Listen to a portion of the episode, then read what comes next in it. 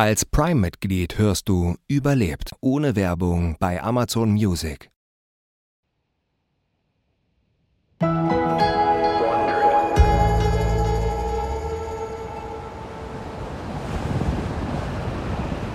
Es ist der 5. Mai 1916, kurz vor Mitternacht. Ernest Shackleton kauert am Ruder der James Caird. Das Schiff schwankt auf den Wellen hin und her und es fällt ihm schwer, sein Gleichgewicht zu halten. Seit elf Tagen sind sie jetzt schon auf hoher See. Er wusste, dass die gut 1300 Kilometer lange Überfahrt zur Insel South Georgia gefährlich sein würde. Aber so etwas Wildes wie die Drake-Passage hat er noch nie gesehen. Der Wind jagt mit 160 Kilometern pro Stunde über sie hinweg. Die Wellen sind fast sechs Meter hoch. Jede Woge erfasst das Boot, hebt es durch die tosende Gischt höher und höher in die Luft. Eben waren sie noch von hohen Wasserwogen umgeben. Im nächsten Moment befinden sie sich gefühlt auf dem Gipfel der Welt. Überblicken eine endlose Meereslandschaft aus dunkelgrauen Wasserwalzen und weißem Schaum. Und dann stürzen sie auch schon wieder steil nach unten. Das Wasser bricht über die Seiten des Bootes und versetzt die kleine Besatzung in Angst und Schrecken. Bevor schon wieder die nächste Welle anrollt, eine von ihnen ist so gewaltig, dass sie den Bootsanker einfach mit sich reißt. Außerdem schneit es. Shackleton beobachtet, wie Worsley mit dem Steuer kämpft und versucht, das Boot durch die Böen zu manövrieren. Sein einziger Kompass ist sein Bauchgefühl und der gelegentliche freie Blick auf einen Stern. Beiden Männern ist klar, wenn sie vom Kurs abweichen, könnten sie South Georgia verfehlen. Man würde nie wieder von ihnen hören. Captain, ich übernehme das Ruder. Sie brauchen Schlaf. Danke, Boss. Vielleicht lege ich mich wirklich eine Stunde hin. Shackleton bleibt allein im Bug des Schiffes zurück. Er beobachtet, wie die schwarzen, düsteren Wolken über den Horizont rasen. Und plötzlich ist da ein heller Lichtstreifen am Himmel. Männer, das Wetter klart auf. Doch dann hört er dieses wohlbekannte Zischen. Das da ist gar kein Lichtstreifen, kein Wolkenriss, sondern der aufschäumende Kamm einer Welle. Und zwar der größten Welle, die er je in seinem Leben gesehen hat. Und sie kommt direkt auf sie zu. Um Gottes Willen, haltet euch gut fest, sie wird uns erwischen. Shackleton dreht sich um und duckt sich auf den Boden, wobei er sich mit einem Arm festhält. Und dann umschließt die Welle das komplette Schiff. Einen unheimlichen Moment lang herrscht nahezu Stille, als die Welle das kleine Boot hochhebt und es dann mit voller Wucht trifft. Das Boot wird in die Luft katapultiert und stürzt dann zurück ins Meer, wo es vor und zurück springt, wie ein bockendes Pferd. Das Ruder verklemmt sich unter das Boot, dreht sich rückwärts.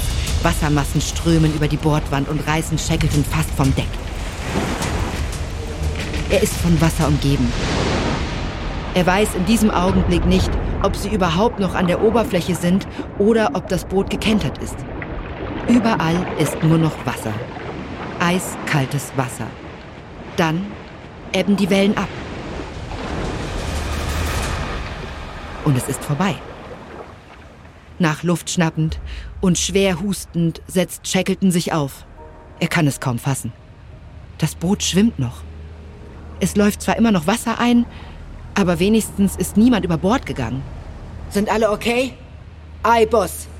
Nehmt euch, was ihr könnt und schöpft das Wasser raus. Am nächsten Morgen schwinden die Kräfte der Besatzung so langsam völlig dahin. Außerdem haben sie jetzt fast kein Süßwasser mehr. Ihnen droht der komplette Kollaps. Das Ziel schien so nah und ist doch so fern. Sogar Shackleton kann spüren, wie seine Stimmung immer düsterer wird. Als sich am 8. Mai gegen halb elf Uhr vormittags die Nebelschwaden lichten, entdeckt einer der Männer etwas Seegras, das vor ihm auf den wogenden Wellen schwimmt. Dann krächzt über ihnen ein Kormoran. Diese Vögel wagen sich selten weit vom Festland weg. Doch da ist nichts. Weit und breit können sie nichts entdecken, das an eine Küste erinnern würde. Eine weitere Stunde vergeht und der Nebel lichtet sich mehr und mehr. Und dann erklingt klar die Stimme einer der Männer.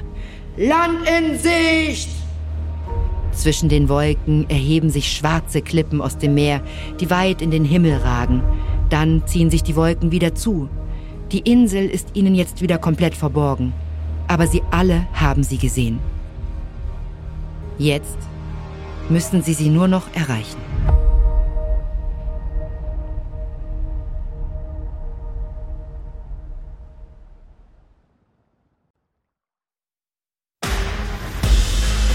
Ich bin Eva Bay und das ist Überlebt von Wondery.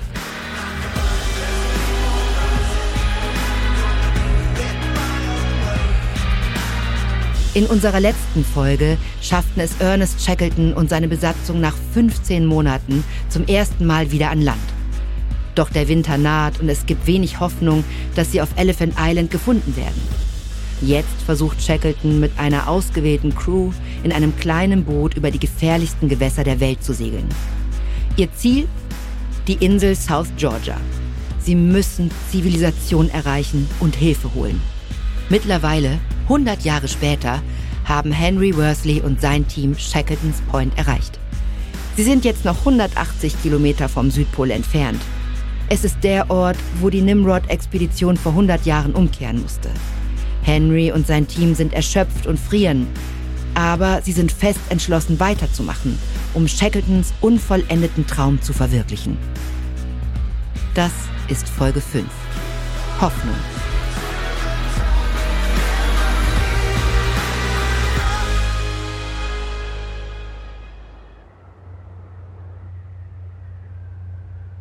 Henry liegt schlafend im Zelt, als er vom Geräusch eines Twin-Otter-Flugzeugs geweckt wird. In dieser stillen Umgebung hört es sich so an, als kämen zehn Hubschrauber gleichzeitig auf sie zu. Er schreckt in seinem Schlafsack hoch. Will! Adams! Das muss die 180 Kilometer Crew sein. Sie haben es geschafft! Er kann es immer noch nicht fassen, dass er und seine Männer genau an der Stelle angekommen sind, an der Shackleton damals ebenfalls war. Nun schließen sich ihnen zwei weitere Nachfahren der ursprünglichen Nimrod-Besatzung an. Tim Fright, der Urgroßneffe von Frank Wild, und Dave Cornell, Urenkel von Jameson Adams. Außerdem sind noch drei andere Männer dabei. Henry öffnet den Reißverschluss des Zeltes. Eisige Luft schlägt ihm entgegen. Er blinzelt in das helle Licht und beobachtet das kleine Flugzeug, das über ihnen kreist. Durch die schmalen Fenster sieht er Hände, die nach Jacken, Mützen und Handschuhen greifen. Das kleine Flugzeug setzt zum Landen an.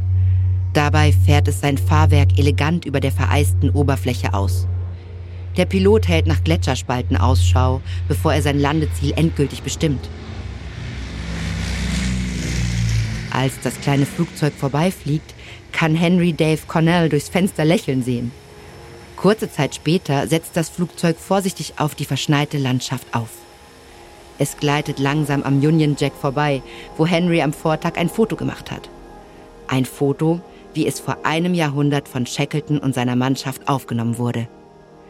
Henry hätte gedacht, er würde sich mehr freuen, die anderen hier willkommen zu heißen. Aber er fühlt sich plötzlich niedergeschlagen. 56 Tage lang waren nur er und seine beiden Teamkollegen hier draußen in der Wildnis, in der Stille. Er, Will und Adams kennen die Macken und Gewohnheiten der jeweils anderen. Jetzt wird eine neue Dynamik entstehen, zumindest für eine gewisse Zeit. Dave ist der Erste, der aus dem Flugzeug springt. Wesley, Adams, Gau, was ihr geschafft habt, ist absolut unglaublich. Henry schaltet seine kleine Videokamera ein und filmt, wie Dave auf seine Kameraden zuläuft und sie innig umarmt. Dave ist noch vor Henry Teil der Mission geworden. Er kümmerte sich von Anfang an um die Beschaffung der finanziellen Mittel. Dann packt Dave Henry so beherzt an den Schultern, dass dieser fast seine Kamera fallen lässt. So viele Leute haben euren Weg mitverfolgt, Henry. Es ist Wahnsinn. Ich glaube auch Shackleton hat unseren Weg mitverfolgt oder eher uns beigestanden. Da kommt Matty aus dem Flugzeug raus. Das letzte Mal hatte er sie gesehen, als er und sein Team in Norwegen trainierten. Er erinnert sich noch gut an ihre Predigt, dass Zusammenhalt im Team das Wichtigste ist. Hallo Matti, bist du bereit? Vielleicht schaffen wir es sogar vor dir zum Südpol. Henrys Gruppe und die Neuankömmlinge haben sich darauf geeinigt, getrennt zu gehen, damit letztere die Möglichkeit haben, sich zu akklimatisieren. Henry und sein Team sind längst eingespielt. Sie wollen nicht warten. Sie wollen in Schichten weitergehen und sich dabei gegenseitig schachbrettartig überholen. Wenn ein Team schläft, zieht das andere vorbei. Matty lacht. Es ist kein Wettrennen, Henry. Aber da du es erwähnst, hast du ein gutes Gefühl für die letzte Etappe? Ich glaube nicht, dass wir es ohne Shackletons Geist, der uns antreibt, schaffen werden. Aber ja, ich freue mich. Aber ich bin noch ziemlich erschöpft. Das glaube ich dir. Vielleicht geben wir dir lieber einen Vorsprung. Während das neue Team seine Zelte aufbaut, plaudern sie ununterbrochen über all das, was in den letzten zwei Monaten passiert ist. Für Henry wirken die Infos wie aus einer anderen Welt. Eine Welt, in die er noch nicht zurückkehren möchte. Aber bis zum Pol sind es noch 180 Kilometer. Und wer weiß, welchen Herausforderungen er sich auf diesem eisigen Kontinent noch stellen muss. Und was er noch alles über sich selbst lernen wird.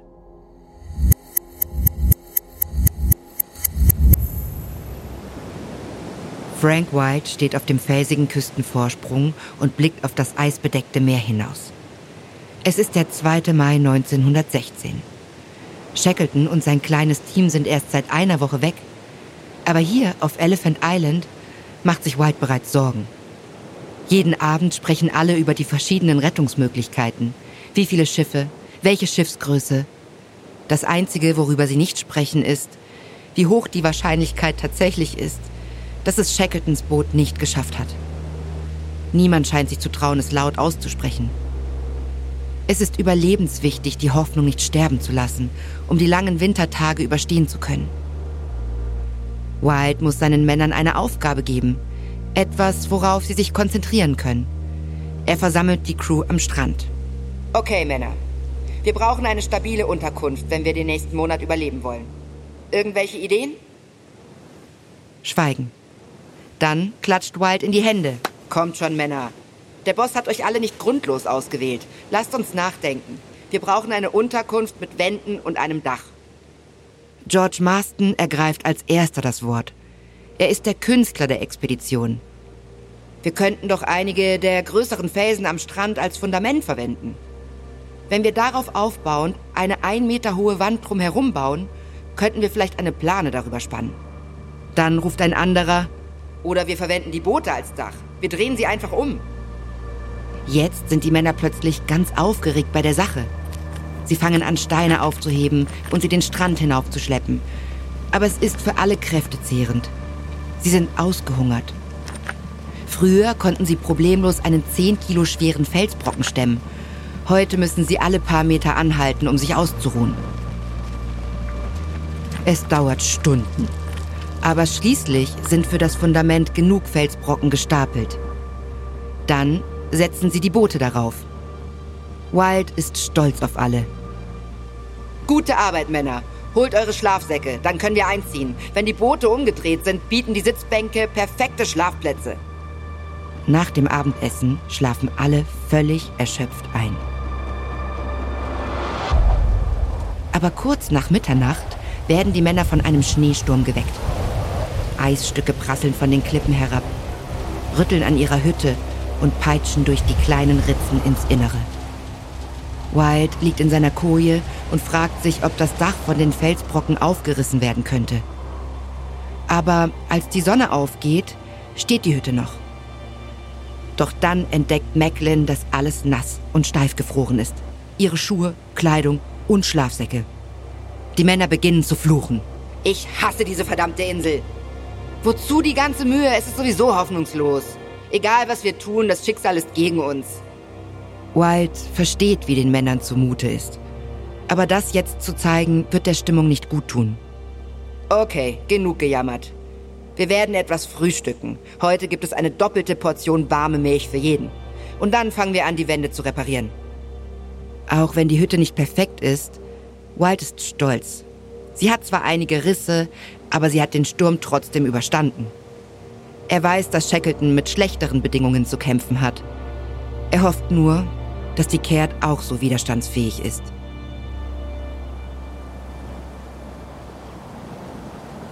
Shackleton kann es nicht fassen, dass sie die Insel South Georgia tatsächlich nach über 1400 Kilometern wilder und stürmischer See gefunden haben. Alles nur dank Worsleys Navigationskünsten. Die Klippen der Insel zu sehen, hat allen wieder Hoffnung gegeben. Als er anfängt zu sprechen, ist seine Stimme leise und heiser. Männer, wir haben es geschafft. Als sie sich den Klippen nähern, kann Shackleton Grasflecken auf ihren Spitzen erkennen. Seit mehr als 16 Monaten hat er keine lebende Pflanze mehr gesehen. Das Grün sieht noch lebendiger aus als in seinen Träumen. Dann ein tiefes Grollen und Gischt, die in die Luft schießt. Vor uns liegen Riffe. Wir sind viel zu nah dran. Shackleton wusste zwar, dass es gefährlich werden würde, je näher sie der Küste kommen, aber es ist schlimmer, als er dachte. Sie sind von allen Seiten umgeben von spitzen Riffen. Die Kehrt wird keine zehn Sekunden halten, wenn wir in diese Richtung fahren. Green, übernimm das Steuer, damit Worsley und ich auf die Karte gucken können. Aber keine ihrer Möglichkeiten sieht vielversprechend aus. Schließlich spricht Shackleton das aus, was keiner hören wollte. Wir müssen zurück aufs offene Meer und auf eine bessere Gelegenheit warten. Um 11 Uhr erreicht der Wind die Stärke eines Sturms und wirbelt das Boot hin und her. Das Wasser schwappt auf das Deck und droht alle über Bord zu werfen. Shackleton hat schon so viele dieser Stürme erlebt, dass er nun fast schon trotzig ist. Aber nach einigen Stunden wird ihm klar, dass etwas an diesem Sturm anders ist. Irgendwo ganz in der Nähe ist die Brandung. Das Tosen der brechenden Wellen übertönt sogar den Sturm. Worsley sitzt am Ruder und wartet darauf, dass sie jeden Moment auflaufen. Wir kommen nicht darüber, Boss. Das Boot wird uns unter den Füßen weggerissen. Doch dann dreht sich der Wind auf wundersame Weise. Aber erst am nächsten Tag um 4 Uhr nachmittags entdeckt Shackleton in den Riffen eine kleine Lücke. Captain, das ist es. Da müssen wir durch. Männer, holt die Segel ein und fangt an zu rudern. Der Wellengang schiebt das Boot vorwärts. Dann hören sie einen dumpfen Schlag. Das Boot ist auf Grund gelaufen. Shackleton springt über Bord, hält sich an einem Seil fest und kämpft sich durch die Wellen, wobei er das Boot hinter sich herzieht. Als er nur wenige Meter vom felsigen Strand entfernt ist, ruft er laut. Alle Männer von Bord! Es ist erstaunlich ruhig, als die Männer sich über die Bordkante fallen lassen und zum trockenen Land warten. Das Ausmaß ihrer Leistung ist ihnen noch nicht bewusst. Vor 522 Tagen haben sie genau diese Insel verlassen, um den antarktischen Kontinent zu erkunden. Jetzt sind sie zurück und in Sicherheit. Zumindest vorerst. Shackleton schüttelt jedem der Männer die Hand und sieht sich dann um. Sie befinden sich auf dem anderen Ende der Insel, weit entfernt von den Walfangstationen und haben keine Möglichkeit, die Insel zu überqueren.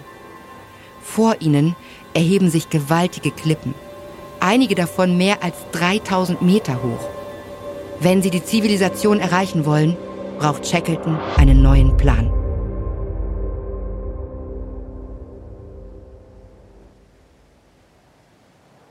Shackleton sitzt im Schlamm und sucht den Strand mit den Augen ab. Es ist mitten in der Nacht und nur der Mond wirft etwas Licht auf die schlammige Brandung. Der Rest der Mannschaft schläft in einer kleinen Höhle am Rande einer Klippe. Aber Shackleton kann nicht schlafen. Er muss ständig an seine Männer auf Elephant Island denken. Er muss die Zivilisation erreichen und ein Schiff finden, um sie vor dem nahenden Winter zu retten. Es gibt nur ein Problem. Die Walfangstation ist 210 Kilometer mit dem Schiff entfernt und sie sind momentan nicht in der Verfassung, weiter zu segeln. Sie müssten gegen den Wind kämpfen und könnten leicht wieder aufs Meer hinausgetrieben werden und die Insel dann nie wieder finden. Es muss einen anderen Weg geben. Er geht am Strand entlang und blickt auf die eisigen Hänge über ihm, die so hoch sind, dass er den Kopf in den Nacken legen muss. Vom Meer aus waren sie ein willkommener Anblick. An Land stellen sie ein riesiges Hindernis dar. Frank Worsley kommt auf ihn zu. Es ist spät, Captain. Sie sollten schlafen. Worsley gähnt. Ich bin jetzt mit der Wache dran. Gehen Sie zurück. Ich übernehme Ihre Schicht.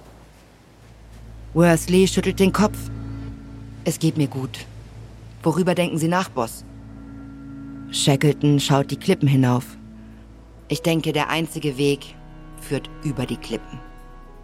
Was glauben Sie, wie lange es dauern würde, die Insel zu Fuß zu überqueren? Worsley folgt seinem Blick.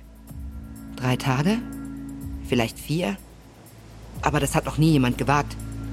Ich glaube nicht, dass alle Männer diesen Weg überleben werden. Vielleicht, wenn wir die Stärksten mitnehmen. Ich komme auf jeden Fall mit. Shackleton nickt. Alles klar. So machen wir es. Wir werden uns ein paar Tage ausruhen und dann losziehen. Wenn wir die Walfangstation erreichen, holen wir Hilfe für die anderen. Am 19. Mai stehen die Männer früh auf. Insgesamt werden sich drei von ihnen heute auf die nächste Reise begeben. Shackleton, Worsley und Green. Sie machen sich mit leichtem Gepäck auf den Weg. Keine Schlafsäcke oder Zelte. Nur ein Essensvorrat für drei Tage und ein kleiner Ofen. Zum Klettern nehmen sie eine kleine Axt und ein 15 Meter langes Seil mit. Der einzige nicht unbedingt notwendige Gegenstand, den Shackleton erlaubt, ist das Tagebuch von Frank Worsley. Denn es ist wichtig, dass sie ihre Reiseroute aufzeichnen. Shackleton überprüft alles ein letztes Mal und nickt dann. Los geht's. Er wendet sich an die anderen drei Männer und schüttelt ihnen die Hand. McNish, Sie übernehmen in meiner Abwesenheit das Kommando.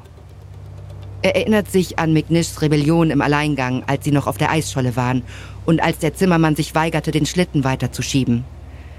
Aber McNish ist tüchtig.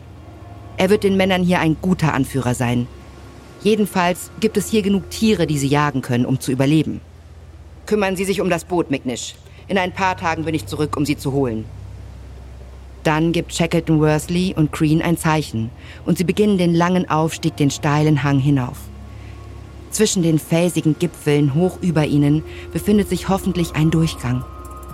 Mit etwas Glück erreichen sie die Zivilisation in 72 Stunden.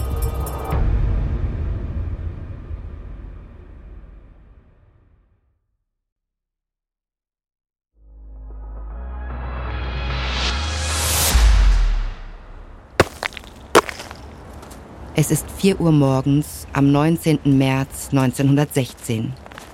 Ernest Shackleton geht vorsichtig am Rande einer steilen Klippe entlang. Der Schnee ist weich und erlaubt den Männern ein gleichmäßiges Tempo im Aufstieg. Sie spüren schon jetzt das Brennen in den Muskeln ihrer Beine. Es ist ein gefährliches Unterfangen, selbst für durchtrainierte Männer. Für Shackleton, Worsley und Green aber grenzt es an ein Selbstmordkommando. Der Mond scheint über ihnen und beleuchtet ihren Weg. Eine Karte haben sie nicht. Worsley hatte nur eine Karte, die die Küstenlinie abbildete. Das Binnenland ist nicht aufgezeichnet. Sie bewegen sich durch völlig unbekanntes Terrain. Bei Sonnenaufgang erkennen sie in der Ferne etwas, das wie ein kleiner See aussieht. Das ist ein gutes Zeichen, denn die Klippen sollten dann flacher werden und der Weg somit weniger beschwerlich. Aber als sie dem Gewässer näher kommen, erkennen sie, dass das gar kein See ist. Das Wasser reicht bis zum Horizont. Es ist ein Meeresarm, der sich hinter einer steilen Klippe verbirgt. Von hier gibt es keine Möglichkeit, zum Ufer zu gelangen. Es tut mir leid, Männer, aber wir müssen unsere Spuren zurückverfolgen und einen anderen Weg finden. Keiner sagt ein Wort, während sie die etwa fünf Kilometer wieder zurückgehen und dann geht es wieder nach oben. Der Hang ist jetzt so steil, dass Shackleton mit einer kleinen Axt in die Seiten hacken muss, um Stufen zum Hinaufklettern zu schaffen. Gegen Mittag erreichen sie schließlich den eisigen Gipfel. Doch als Shackleton über den Gipfel blickt, kann er nicht fassen, was er sieht. Vor ihnen liegt ein 450 Meter tiefer Abgrund. Nach unten gibt es nur Klippen und Spalten soweit das Auge reicht. Sie müssen erneut umdrehen. Sie sind völlig erschöpft. Aber aufgeben ist für Shackleton keine Option. Bis zum Einbruch der Nacht müssen sie einen geschützten Ort finden. Sonst werden sie ohne Zelte und Schlafsäcke erfrieren. Am späten Nachmittag erklimmen sie einen steilen Hügel und bezwingen einen weiteren schneebedeckten Bergrücken. Shackleton kommt als erster oben an Er wartet auf Worsley und Crean. Als sie erneut in einen Abgrund blicken, ist jegliche Hoffnung aus Creans Stimme gewichen. Es ist unmöglich. Es gibt keinen Weg nach unten. Ihr bleibt hier, ich steige ab und sehe nach, ob es einen Weg gibt, den wir von hier aus nicht sehen können. Als er sich an den Felsen entlang tastet, bricht die Dunkelheit herein. Aber er braucht 15 Minuten, um nur ein paar Meter weiter runterzukommen. Es hat keinen Sinn. So würde es sechs Stunden dauern, bis sie unten ankommen. So viel Zeit haben sie nicht. Sie befinden sich auf etwa 1300 Metern Höhe. Es wird langsam neblig. Die Temperatur fällt von Minute zu Minute. Seine Lungen brennen, seine Füße sind fast komplett gefroren. Bald werden sie überhaupt nichts mehr sehen können. Er geht zurück zu den anderen. Okay, wir können nicht hinuntergehen. Aber ich habe eine Idee. Lasst uns den Berg hinunterrutschen. Beide Männer sehen ihn ungläubig an. Crean zeigt auf die Felsen unten. Was, wenn wir auf einen Felsbrocken prallen? Wir brechen uns den Schädel. Shackleton verschränkt seine Arme. Die Temperaturen werden unter den Gefrierpunkt fallen. Können wir dann hier bleiben? Green versucht es noch einmal. Was, wenn der Abhang nicht abflacht? Dann fallen wir in den Abgrund. Niemand wird uns jemals finden. Aber hier können wir nicht bleiben. Schließlich müssen beide Männer zugeben, dass Shackleton recht hat. Es gibt keine andere Möglichkeit. Ins Unbekannte zu rutschen ist beängstigend, aber zu erfrieren ist schlimmer. Alles klar, Männer? Wir rutschen zusammen. Schnell lösen sie ihr Kletterseil und rollen es zu einer Unterlage zusammen, um es als Schlitten zu benutzen. Dann setzen sie sich hintereinander drauf. Shackleton setzt sich ganz nach vorne. Worsley nimmt die Mitte. Er schlingt seine Arme um Shackletons Schultern. Green positioniert sich hinten. Okay, Männer, los geht's. Halten Sie sich gut fest. Und dann stößt er sich ab. Einen Moment lang scheint die Zeit stillzustehen. Dann rasen sie mit klopfenden Herzen den Berg hinunter. Schnee und Felsen fliegen verschwommen an ihnen vorbei. Der Wind pfeift in ihren Ohren. Sie werden immer schneller und haben keine Zeit zum Nachdenken. Sie spüren den Druck des plötzlichen Höhenunterschieds. Ihre Kehlen sind wie zugeschnürt. Sie bereiten sich innerlich auf den Aufprall vor. Aber nichts passiert. Die Steigung flacht ab und ihr Tempo verlangsamt sich. Und dann prallen sie auf eine Schneewehe. Shackleton bleibt einige Sekunden liegen, während sein Herzschlag sich normalisiert. Er tastet seinen Körper ab. Keine Schmerzen. Er schaut zu Worsley und Crean hinüber. Auch sie sehen unversehrt aus. In nur wenigen Minuten müssen sie mindestens 300 Meter zurückgelegt haben und keiner hat einen Kratzer davon getragen. Plötzlich müssen alle so lachen, dass ihnen Tränen die Wangen hinunterlaufen. Nach dem Abendessen einigen sie sich darauf, im Mondschein weiterzugehen. Der Anblick ist wunderschön. Das Licht glitzert auf dem Eis. Es ist fast schon unwirklich. Ein Land zwischen Leben und Tod. Keiner sagt ein Wort, aber alle spüren es. Sie sind nicht allein.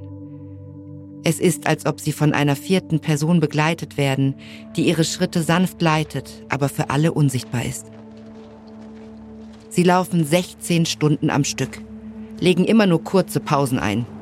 Shackleton befürchtet, dass sie im Schlaf erfrieren und nicht mehr aufwachen könnten, wenn sie sich länger hinlegen. Sie wandern über Klippen und Felsen, warten durch knöchelhohen Schnee.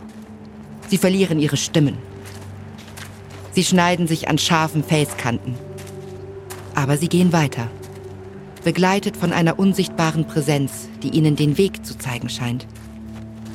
Dann, am 20. Mai 1916 um 6.30 Uhr, verschwindet diese Präsenz ganz plötzlich und wird durch ein Geräusch in der Ferne ersetzt.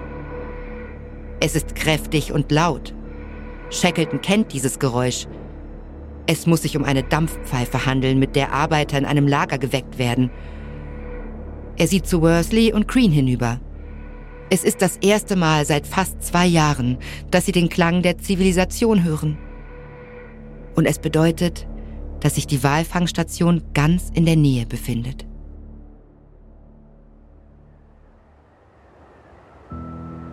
Es ist der 17. Januar 2009. Kurz vor Mitternacht. Henry Worsley steht im dämmerigen Licht ein Stück weit vom Zelt entfernt, das er sich mit Will Gow und Henry Adams teilt. Bis zum Horizont erstreckt sich eine riesige Fläche aus kristallklarem weißem Schnee, soweit das Auge reicht. Nur der Mond ist zu sehen. Will und Adams sind ein paar hundert Meter weiter weg im Zelt. Henry möchte allein sein. Er will seine Gedanken ordnen.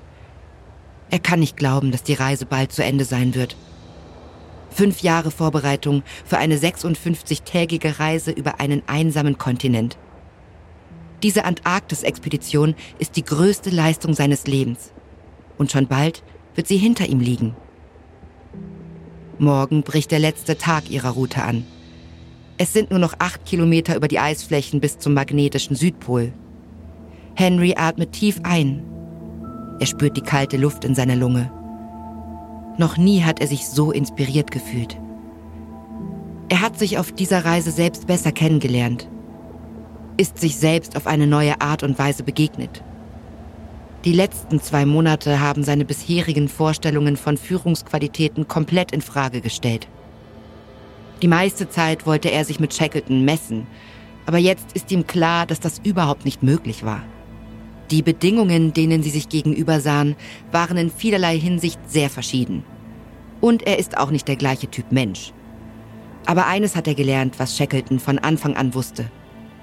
Bei Führung geht es nicht nur um den Anführer, sondern auch um das Vertrauen in das Team. Henry blickt zum Horizont in Richtung des Pols.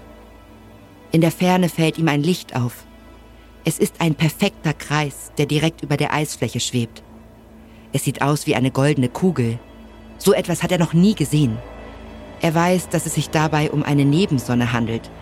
Sie entsteht durch Sonnenstrahlen, die die winzigen Eiskristalle in der eisigen Luft durchdringen.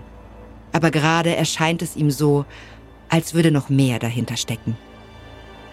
Shackleton berichtete in seinen Tagebüchern von einer höheren Macht. Er glaubte, eine unerklärte Präsenz hätte ihn und seine Männer auf ihrer Reise über die Insel South Georgia begleitet. Vielleicht ist dieses magische Licht ein Zeichen dafür, dass Shackleton und seine Besatzung nun über sie wachen und sie unterstützen.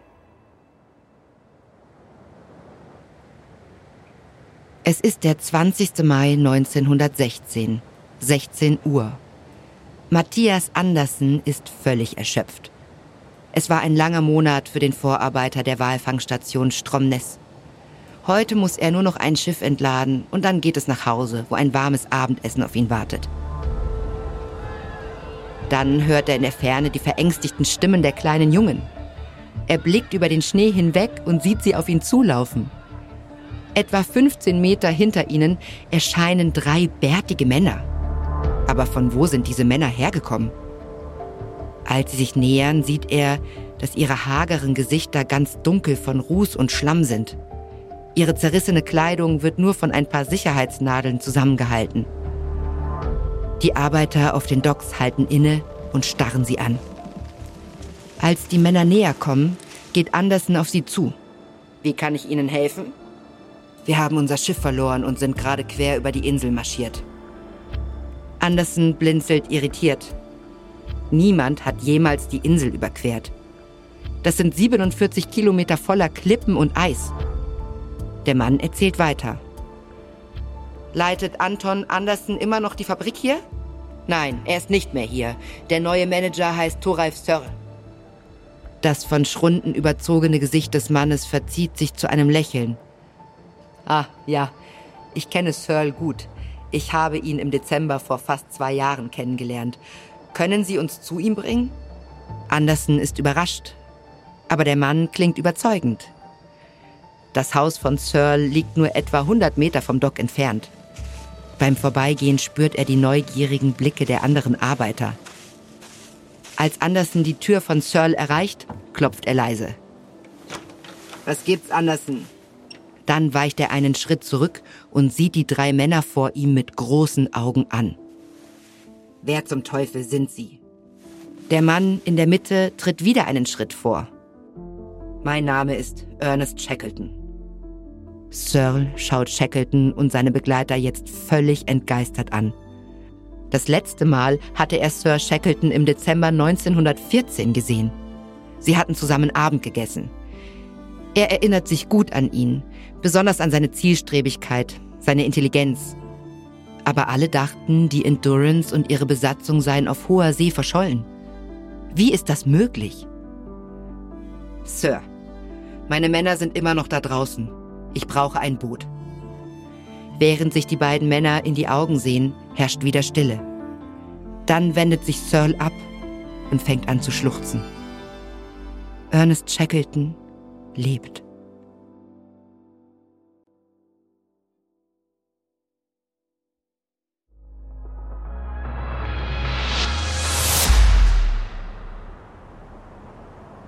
Es ist kurz nach Mittag am 18. Januar 2009.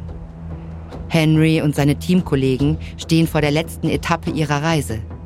Es sind nur noch acht Kilometer bis zum Südpol. Er freut sich zwar, aber es macht ihn auch traurig. Denn es bedeutet auch, dass sie bald wieder in den Lärm und die Hektik der echten Welt zurückkehren werden.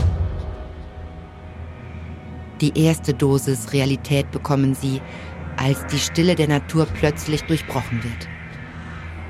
Es ist ein Schneemobil. Es ist locker noch anderthalb Kilometer entfernt, aber es macht ihn nervös.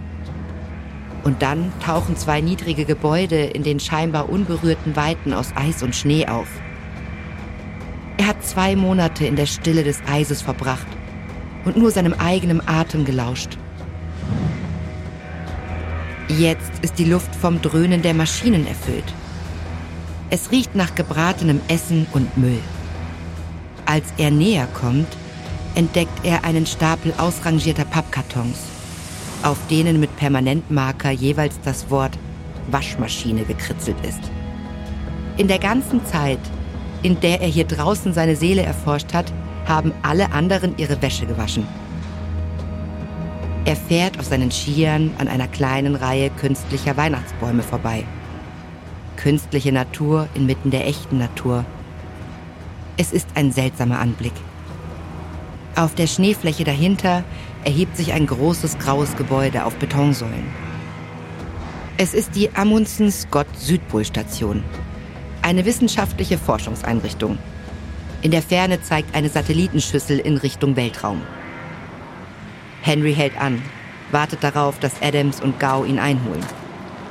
Das ist ehrlich gesagt nicht unbedingt das, was ich mir vorgestellt habe, Sie alle müssen diesen ersten Blick auf die Zivilisation erst einmal verarbeiten. Dann taucht ein LKW auf, der durch den Schnee pflügt. Howdy, wo kommt ihr denn her? Der Fahrer ist die erste Person, mit der Sie seit 66 Tagen sprechen, die nicht Teil Ihrer Expedition ist. Wir kommen von Cape Royds. Wir haben uns im November auf den Weg gemacht. Henry kann den Stolz in seiner Stimme hören. Ach ja, die Shackleton Crew. Wir haben schon auf euch gewartet. Die Markierung für den Pol ist direkt hinter diesem Gebäude. Geht ruhig rein, wenn ihr wollt. Es gibt Kaffee und Kekse.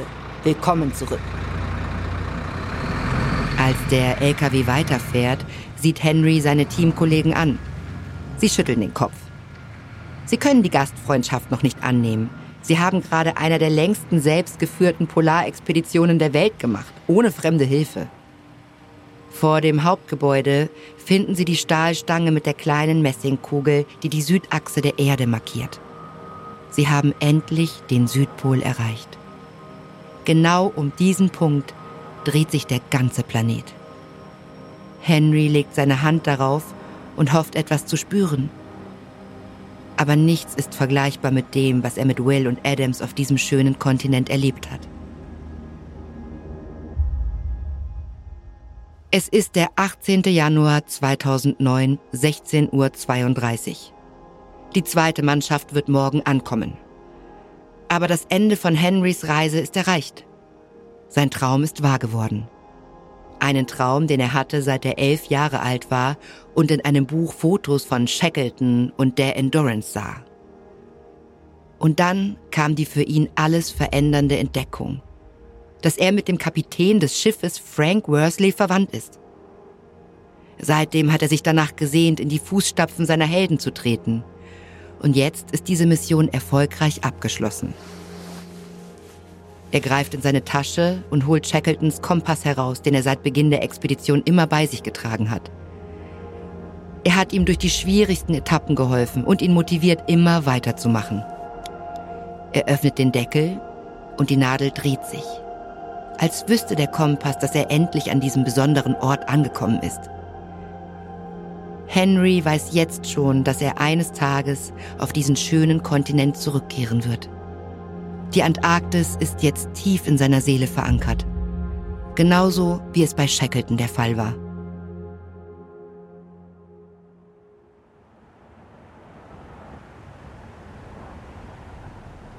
Es ist der 30. August 1916. Frank White sitzt in der provisorisch zusammengezimmerten Hütte auf Elephant Island und schlürft eine Schüssel mit Robbenfleischeintopf. Auf Kojen und auf dem Boden um ihn herum sitzen 20 der Männer, die sich vor etwas mehr als zwei Jahren auf die Endurance-Expedition aufgemacht haben. Nur zwei Männer sind nicht hier. George Marston, der Künstler, und Frank Hurley, der Fotograf. Hurley ist draußen, um Napfschnecken zu säubern, damit sie sie später essen können. Marston ist auf den Klippen, um einige Skizzen anzufertigen. Es ist nun schon vier Monate und sechs Tage her, dass Shackleton, Worsley und die anderen vier Besatzungsmitglieder Elephant Island verlassen haben. Vier Monate und sechs Tage, in denen Wild die Verantwortung für die zurückgebliebene Crew getragen hat. Je mehr Tage verstreichen, desto schwieriger wird es auch nur einen Funken Hoffnung unter den Männern aufrechtzuerhalten. Die meisten sprechen nun laut aus, was sie alle von Anfang an befürchtet haben. Dass Shackleton und sein Rettungstrupp es nicht geschafft haben. Der neue Plan lautet nun, im Oktober, wenn das Wetter besser ist, mit den Booten zu einer nahegelegenen Insel zu segeln. Niemand ist von diesen Aussichten begeistert. Alle sind entkräftet und unterernährt. Wild ist sich nicht einmal sicher, ob selbst die stärksten Männer es schaffen werden. Aber wenn sie hier bleiben, wird keiner von ihnen überleben. Wild dreht sich um, als ein Windstoß durch die Hütte weht. Es ist Marston. Er ist völlig außer Atem. Wild, da ist ein Schiff. Sollen wir ein Feuer machen? Einen Moment lang herrscht fassungsloses Schweigen.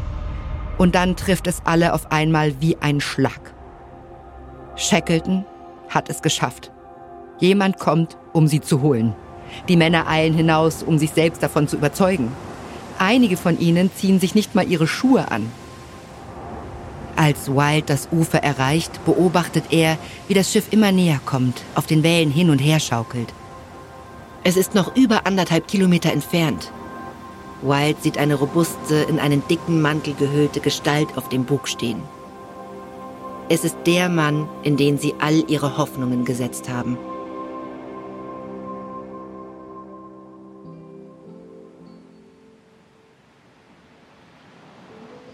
Ernest Shackleton steht am Bug des Bootes.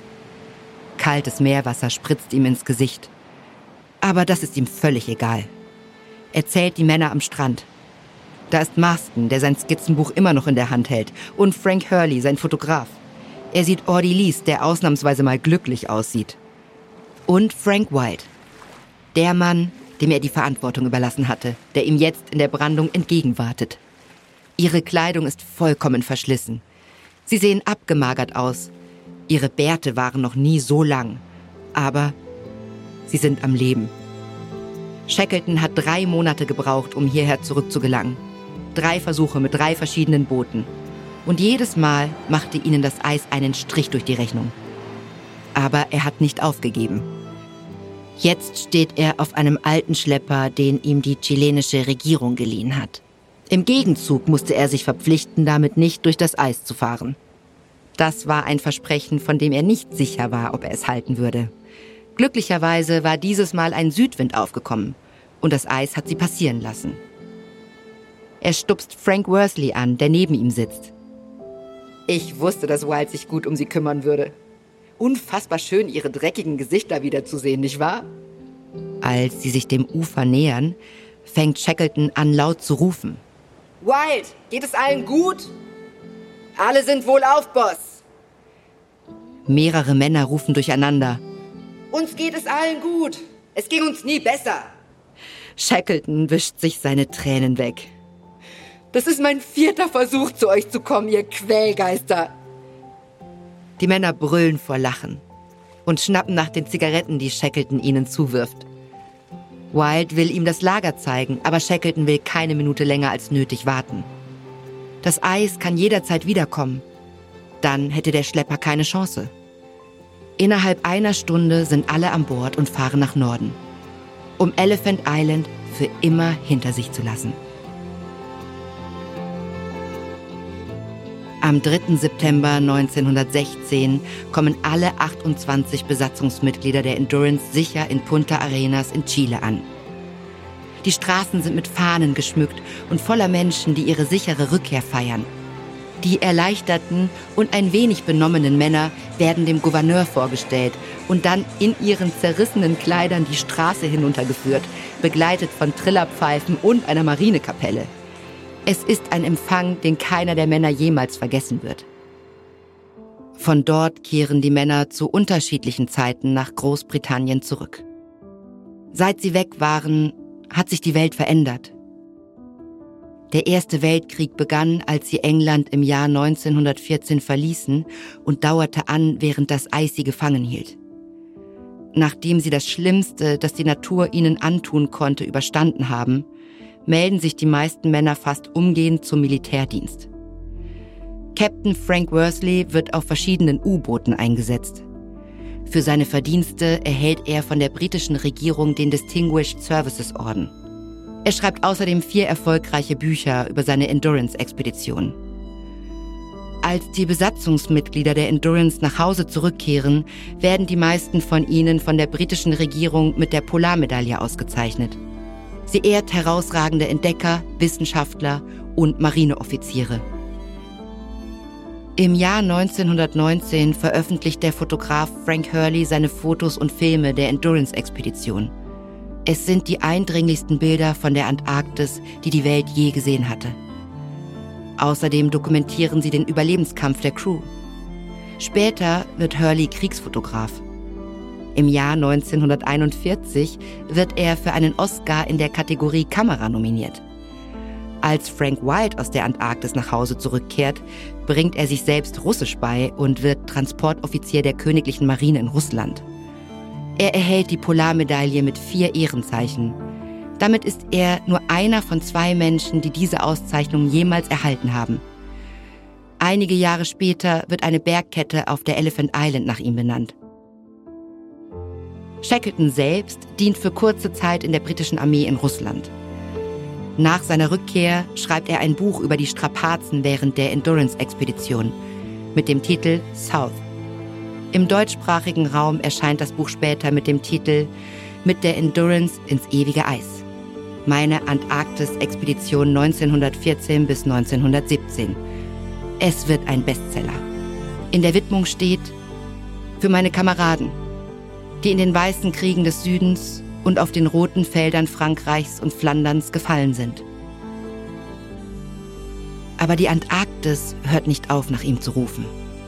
Er weiß, dass er zurückkehren muss. Am 18. September 1921 bricht er zu seiner vierten Expedition auf, um die Meere rund um die Antarktis an Bord eines kleinen Schiffes namens The Quest zu erkunden. Acht der Männer von der Endurance schließen sich ihm an, darunter auch Frank Worsley und Frank White. Doch Shackleton erlebt das Ende der Expedition nicht mehr. Am 4. Januar 1922 erleidet er einen Herzinfarkt, während er auf das eisblaue Wasser hinausschaut. Er wird auf South Georgia beigesetzt. Während des großen Zeitalters der Entdeckungen war Shackleton einer der größten. Er geht als wahrer Entdecker in die Geschichte ein. Seine Führungsqualitäten sind überragend. Fast 100 Jahre später werden sie immer noch studiert und an Hochschulen auf der ganzen Welt gelehrt, so zum Beispiel auch in Harvard.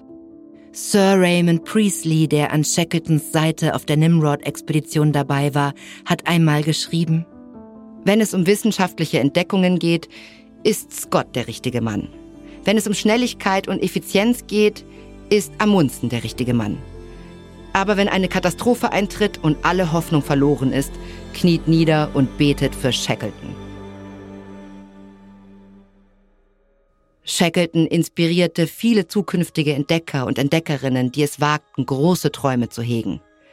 Drei dieser Männer waren Henry Worsley, Will Gow und Henry Adams.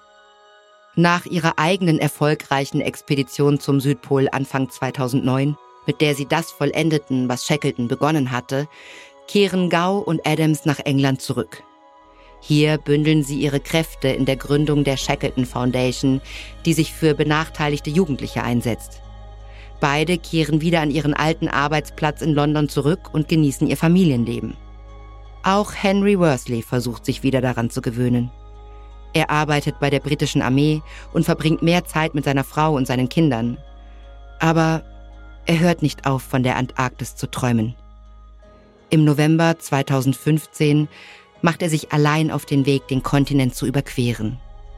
Er legt in 70 Tagen fast 1450 Kilometer zurück. Aber am 22. Januar 2016 wacht er in seinem Zelt auf und kann sich vor Erschöpfung nicht mehr bewegen. Er stellt sich die Frage, die er sich schon oft gestellt hat, als er mit seinem Team die Nimrod-Expedition neu aufleben ließ. Was würde Shackleton tun? Auch wenn es ihn schmerzte, musste er seine Expedition abbrechen und sich damit selbst retten. So hätte es Shackleton gemacht. Er bittet per Funk um Hilfe mit den folgenden Zeilen. Als mein Held Ernest Shackleton am Morgen des 9. Januar 1909 etwa 180 Kilometer vom Südpol entfernt war, sagte er, dass er all seine Patronen abgefeuert hätte. Heute muss ich Ihnen mit Bedauern mitteilen, dass auch ich meine letzte Patrone verfeuert habe. Ich bin am Ende meiner Kräfte. Viele Bergsteiger geben alles und erreichen den Gipfel trotzdem nicht. Mein Gipfel ist für mich unerreichbar. Henry wird abgeholt und per Flugzeug nach Chile geflogen. Doch bei seiner Ankunft wird er krank. Zwei Tage später stirbt er an einer Bauchfellentzündung. Er wurde 55 Jahre alt. Henrys Familie bestattet seine Asche auf South Georgia, neben dem Grab seines Helden, Ernest Shackleton.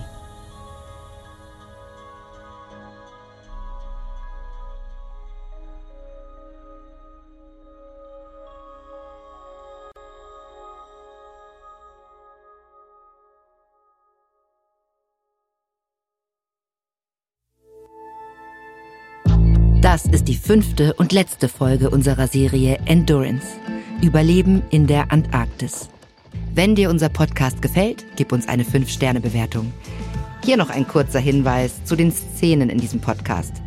In den meisten Fällen wissen wir zwar nicht genau, was gesagt wurde, aber unsere Geschichte basiert auf echten Tatsachen und tiefen Recherchen.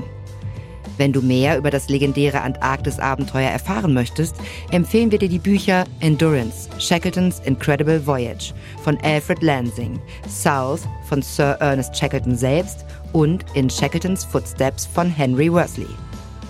Überlebt ist eine Produktion von Munk Studios für Wondery. Ich bin Eva Bay.